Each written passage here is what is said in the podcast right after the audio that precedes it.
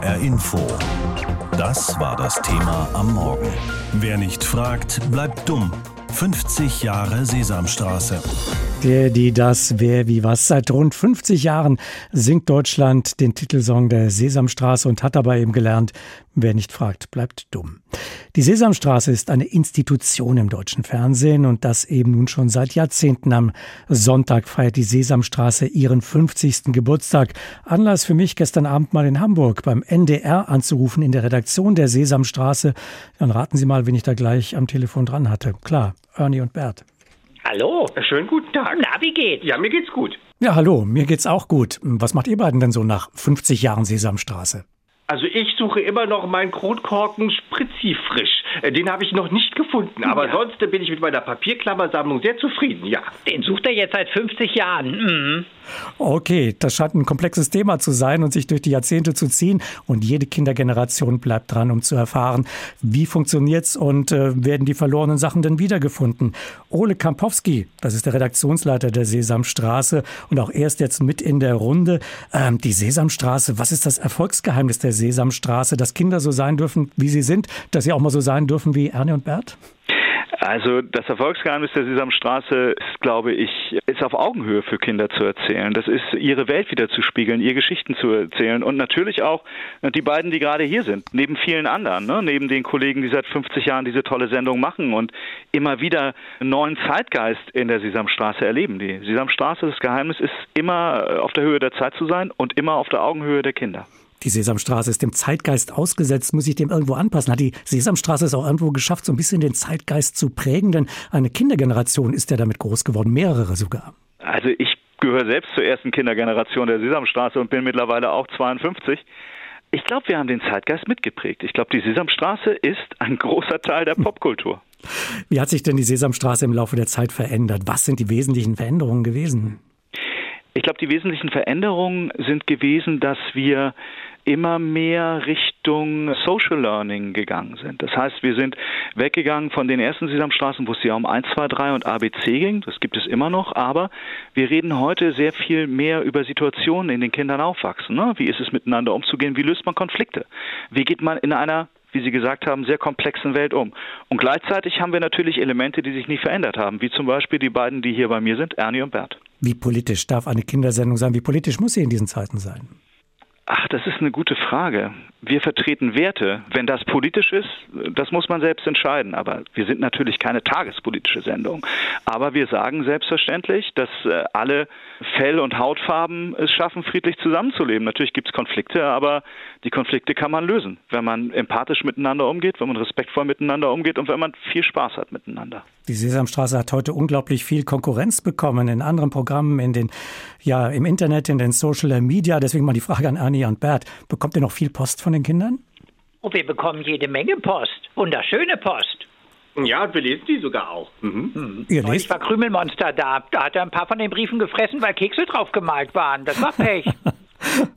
Ole Kampowski, ähm, Kinder sind heute in der Medienflut ausgesetzt. Äh, also die Kinder schreiben noch, reagieren also. Ich vermute mal, Ernie und Bert werden noch immer noch auf der Straße erkannt. Kann die Sesamstraße auf Dauer mithalten? Sieht sie sich da einem Konkurrenzdruck ausgesetzt, einem Rennen, das sie gewinnen muss? Also Konkurrenz gab es immer schon. Äh, Die Sesamstraße ist in der Zeit entstanden, in dem Werbefernsehen die Kinderzimmer überrollt hat. Und das war eine Antwort darauf. Heute sind wir selbstverständlich auch Teil des Netzes, äh, der ARD-Mediathek, des Kika Media Players.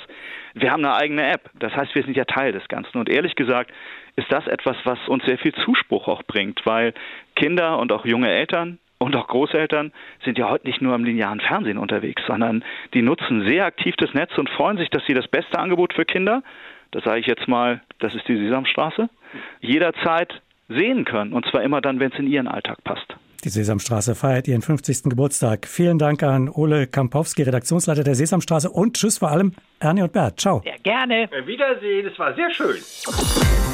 Am Sonntag ist es genau 50 Jahre her. Damals wurde in Deutschland das erste Mal die Sesamstraße im Fernsehen ausgestrahlt. Seitdem haben Ernie, Bert, das Krümelmonster und Co. Millionen von Kindern Spaß bereitet. Ja, und die Eltern, die konnten sich eigentlich immer sicher sein, das, was in der Sesamstraße läuft, das ist für Kinder, Augen und Ohren auch geeignet und völlig unbedenklich. Fernseher an und gut war's. Doch heute im digitalen Zeitalter und den Verlockungen und dem ja, Überangebot im Internet stellt sich die Frage der Medienzeit für Kinder und die Eltern ganz neu. Und das oftmals mehrmals am Tag. Wie verbringen Kinder heutzutage ihre Medienzeit? Unser Reporter Tobias Klein ist dem mal nachgegangen. Medienzeit, das bedeutet tägliches Aushandeln, das wahrscheinlich viele Eltern kennen. Die Auswahl ist groß mit Kika, Sendung mit der Maus, YouTube Kids und anderen proppevollen Mediatheken im Internet. Und dann gibt es ja auch noch Computerspiele bzw. Spielekonsolen. Ich habe mal meine eigenen Kinder gefragt, die 10 und 8 Jahre alt sind, wie sie ihre Medienzeit am liebsten verbringen. Am liebsten mit Videospielen. Meistens spiele ich Minecraft oder halt ein Rennspiel, ja. Ich verbringe meine Medienzeit am liebsten mit Videospielen. Und gucken finde ich halt auch cool. Am liebsten schaue ich Kinderserien. Die schaue ich am liebsten bei Kika. Meistens gucke ich dann so irgendwas wie Checker Tobi. Ja. Und das allerdings oftmals in den Mediatheken und nicht linear im Fernsehen. Und in der Regel wird gerne auf dem Tablet geschaut. Damit liegen meine Kinder voll im Trend, wenn man Untersuchungen des Digitalverbandes Bitkom heranzieht. Hauptgeschäftsführer Bernhard Rohleder bezieht sich auf eine aktuelle Studie wenn er sagt, dass bei Kindern die Nutzung von Smartphones und Tablets stark angestiegen ist. Im Wesentlichen geht die zusätzliche Nutzung von Smartphone und Tablet zu Lasten des traditionellen linearen Fernsehens. Es werden aber natürlich auch Fernsehsendungen, Fernsehserien oder einzelne Clips, Ausschnitte aus diesen Sendungen über Smartphones und Tablets dann angeschaut. Also das ist jetzt sozusagen keine verlorene Klientel für den Rundfunk und das Fernsehen. Unter sechs bis neunjährigen nutzen 95 Prozent bereits Smartphone oder Tablet, auch wenn es oft noch nicht die eigenen Geräte sind. Auch der Medienpädagogische Forschungsverbund Südwest führt regelmäßig Studien zur Mediennutzung von Kindern durch. Die jüngste bezieht sich auf das Jahr 2020 und sie zeigt, mit zunehmendem Alter gewinnt auch das Internet an Bedeutung. Bei sechs bis Siebenjährigen nutzen etwa ein Drittel das Internet zumindest selten und in der Altersgruppe 12 bis 13 sind es dann mit 97 Prozent schon fast alle. Und was ist im Internet besonders angesagt? Bernhard Rohleder vom Bitkom? Ja, am häufigsten wird äh, gechattet oder es werden Videos gestreamt. In vielen Fällen sind es dann auch Musikvideos. Aber das Chatten, also insofern die Kommunikation steht ganz vorne. 86 Prozent chatten mit äh, Smartphones äh, beziehungsweise mit den Tablets und 83 Prozent schauen Filme, Serien und andere Bildinhalte im Netz. Ganz vorne liegt hier übrigens, wer hätte es geahnt, die Videoplattform YouTube. Die Sesamstraße ist eine Institution im deutschen Fernsehen und sie hat Generationen mitgeprägt. Seit dem 8. Januar 1973 begeistert die Sesamstraße kleine und ja auch große Zuschauer. Am Sonntag feiert das Kinderprogramm seinen 50. Geburtstag. Damals 1973 hatte das Fernsehen für Kinder ja wirklich eine Art Monopolstellung. Heute gehören für Kinder und Jugendliche neben dem Fernsehen die Nutzung von Smartphones, eben auch Internet-Videospiele zum Alltag. Und darüber habe ich mit Irene Schulz gesprochen. Sie ist Mediencoach bei der Initiative Schau hin. Die Initiative informiert Eltern über Mediennutzung von Kindern und unterstützt Eltern auch bei der Medienerziehung. Und ich wollte von ihr wissen, wenn wir mal bei den Vorschulkindern bleiben, denn das ist ja die Zielgruppe der Sesamstraße, welchen Stellenwert hat dieses klassische Kinderfernsehen heute denn überhaupt noch? Also man kann schon sagen, dass die klassischen Fernsehhelden der Kindheit auch heute immer noch beliebt und wichtig sind, dass Kinder heute auch sich orientieren an diesen Idolen ne, und, und lernen ganz viel auch von diesen Figuren. Man muss natürlich auch sagen, dass da neben diesen klassischen Figuren, die wir kennen, auch neue Helden dazugekommen sind, die sich im Bereich Social Media bewegen, ne, also die Influencer, die Social Media Stars, die YouTuber. Das haben Kinder natürlich auch schon auf dem Schirm. Sehen Sie da einen großen qualitativen Unterschied zwischen den Kinderstars, wie wir es von früher kennen, aus dem Kinderfernsehen, die, wie Sie sagen, heute noch ihre Berechtigung haben, und den Angeboten, die Kinder auf YouTube finden? Das ist eine ganz schön schwere Frage. Also grundsätzlich versuchen wir eigentlich immer, da gar nicht so wertend dran zu gehen, sondern eher zu sagen, also Kindheit hat sich verändert und Familienalltag hat sich verändert und auch unsere Gesellschaft. Fernsehangebote müssen sich auch ganz flexibel in den Familienalltag einpassen, sind oft auch häppchenweise ne, und kommen eben über die Social-Media-Angebote zum Beispiel auch viel näher an die Kinder ran und es entstehen so, ich sag mal in Anführungszeichen, vermeintliche Freundschaften. Da kann man sagen, da geht so diese heile Welt der Figuren von damals so ein bisschen verloren. Ich würde das aber gar nicht so sehen, sondern ich würde eher sagen, das, was heute begeistert und was es gibt, das gibt es ja deswegen, weil es auch einen Bedarf gibt. Ne? Und dann muss man eher schauen, dass man das gut pädagogisch begleiten kann und in der Familie da eben gute Rahmenbedingungen setzen kann. Ja, wenn man Kindern etwa sein Tablet überlässt, dann kann man davon mhm. ausgehen, dass sie das nicht freiwillig irgendwann mal auf die Seite legen, sondern dranbleiben, bis sie von selbst einschlafen. Wie viel mhm. Zeit verbringen denn Vorschulkinder mit Medien und was halten Sie dafür angemessen? Also wie Sie gesagt haben, ne? Kinder werden das selbst nicht ausschalten und deswegen ist es ganz wichtig, da Grenzen zu setzen. Da gibt es ja technische Möglichkeiten und das gut in der Familie miteinander zu verhandeln. Erstmal immer auch mit viel Gebrüll und Geschrei, aber wenn man da vehement dran bleibt, dann bürgert sich das schon auch ein und die Kinder lernen eben auch gut damit umzugehen. Man sagt bis fünf Jahre eine halbe Stunde Bildschirmzeit, sechs bis neun Jahre eine Stunde Bildschirmzeit und ab neun Jahren kann man das dann ein bisschen flexibler handhaben. Da kann man sagen, pro Tag zehn Minuten mal Lebensalter oder pro Woche eine Stunde mal Lebensalter. Halten Sie es für eine gute Idee, äh, Medienverbot als Strafe einzusetzen? Also grundsätzlich sage ich mal nein, weil diese Verbote zum einen nicht dazu führen, dass man lernt, gut damit umzugehen. Und zum anderen kann man natürlich sagen, wenn man jetzt ganz oft mit dem Kind besprochen hat, wie eine Regel funktionieren soll und es funktioniert nicht, dann ist es schon gut zu sagen, so, okay, dann müssen wir jetzt hier erstmal ein, zwei, drei Tage einen Stopp reinnehmen. Das kann schon hilfreich sein, aber generell diese Verbote und damit auch so das zu verbinden, was wir als Eltern immer wollen. Ne? Also wenn du nicht aufräumst, Hausaufgaben machst, Zähneputz und so weiter, dann gibt's kein Tablet, führt eher dazu, dass die Begeisterung und der Enthusiasmus für das Medium noch viel größer wird. Eltern sollten die sich richtig reinarbeiten, das Thema Früher war es einfach, da hat man die Programmzeitung geguckt, mhm. da sah man Kinderstunde, könnt ihr gucken, eine Stunde, dann ist vorbei. Heute kommen da ganz andere Herausforderungen auf die Eltern zu.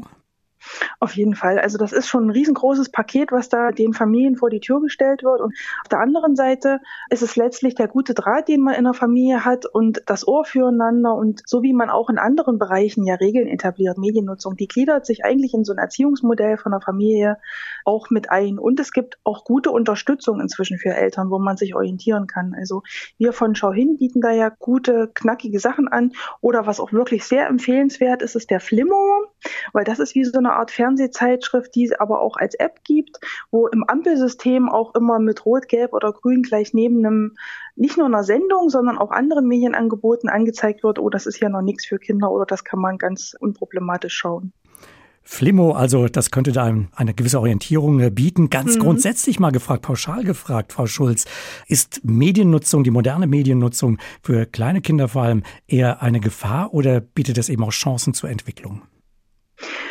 Grundsätzlich ist immer beides da drin enthalten. Ne? Das kann problematisch sein und es sind aber auch immer eine ganze Menge Chancen drin. Die Stellschrauben dafür, die drehen wir eigentlich als Familie oder als Erwachsene und auch als Gesellschaft. Also lenkt man das in gute Bahnen, können Medien unglaublich viele Vorteile auch für individuelle Förderung, für Sprachförderung, Selbstbewegungsförderung. Da sind ganz viele tolle Dinge auch von Vergemeinschaftung, von sozialen Beziehungen drin enthalten. Es kommt eben immer darauf an, dass man dafür gute Rahmenbedingungen setzt und was man eben auch nicht vergessen darf, ist, dass es immer auch gute Auszeiten geben muss, ne? wo man alle Bildschirme wechselt und wo man tatsächlich, so wie man das klassischerweise eben auch immer sagt, mal rausgeht. Am 8. Januar 1973 war es soweit, da konnten Kinder in Deutschland zum ersten Mal die Sesamstraße sehen. Seit jetzt 50 Jahren produziert der NDR federführend dieses Kinderprogramm, das zunächst amerikanische Folgen übernahm, dann aber bald eine eigene deutsche Rahmenhandlung bekam. Das Jubiläum wird am Sonntag ganz groß gefeiert, die Sesamstraße kapert dann sogar die Tagesthemen und das Krümelmonster spricht einen Kommentar. Lena Bodewein blickt zurück auf 50 Jahre Wer wie was. Uvadu, Uvadu, Bio, Ü, Ü, Überraschung. Überraschend, das war die Sesamstraße immer mit ihren wilden Ideen und Figuren. Ein Vielfraß in Blau. Ein grünes Monster aus dem Abfall. Ich mag Müll. Ein Frosch als Reporter, überall im Einsatz. Hallo, hier spricht mal wieder Kermit der Frosch, der rasende Reporter der Sesamstraße. Ein Vampirgraf und seine geflügelten Freunde. Sieben! Sieben flatternde Fledermäuse! ich glaube, das ist überhaupt das Tollste, dass man eine Sendung mit der Sesamstraße hat, die auf einer humorvollen Ebene, aber auch auf einer edukativen Ebene zu Vorschülern spricht. Aber Erwachsene, die das mitgucken, haben gleichermaßen Spaß daran. Professor, wir werden den Vortrag über die Teile des Körpers später fortsetzen. Professor, sagt Sandra Leblanc Marissal. Sie war lange Redakteurin bei der Kindersendung und hat wissenschaftlich gearbeitet zu Sesamstraße und dem Original der Sesame Street aus New York. Jetzt stimmt doch nun mal, dass ich größer bin. ich will ja auch nur, dass wir uns noch mal nebeneinander Hallo, stellen. ihr Rücken, beiden, Rücken was ist denn los? Ja genau sehen. So begann die erste Sendung am 8. Januar. Anfangs mit den amerikanischen Folgen, die synchronisiert wurden. Weißt du, wir wollen gerade feststellen, wer von uns beiden größer ist. Die Sesamstraße war temporeich, voller Musik und sie war bunt. Naja, fast immer. Sesamstraße war bei uns zu Hause noch schwarz-weiß, weil wir natürlich einen Schwarz-Weiß-Fernseher hatten. Ja. Erzählt Comedian Bernhard Hohecker in der fünfteiligen Doku-Reihe Tausend tolle Sachen, mit der die Sesamstraße durch die Jahrzehnte reist. Der Vorspann war das Beste, weil der hatte direkt dieses Die aktuelle Version singt Lena Meyer-Landrut.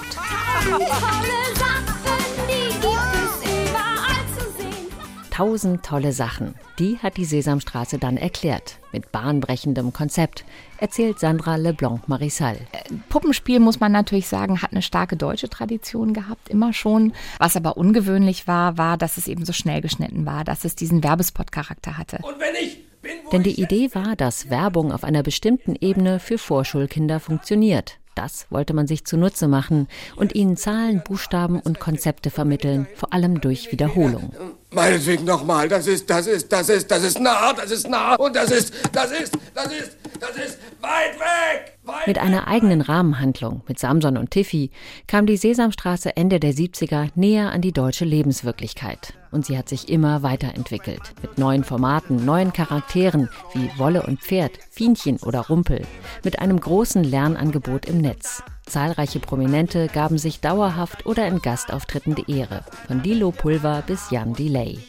Und die Resonanz in TV und Netz zeigt, dass die Sesamstraße nicht an Bedeutung verliert. Seit 50 Jahren gibt die Sesamstraße allem Raum. Sorgen, Konflikten, gesellschaftlicher Wirklichkeit. Und sie tut das mit Stars und Humor und mit Keksen. Fast immer. Ich hab keine Kekse, heute gibt's was anderes.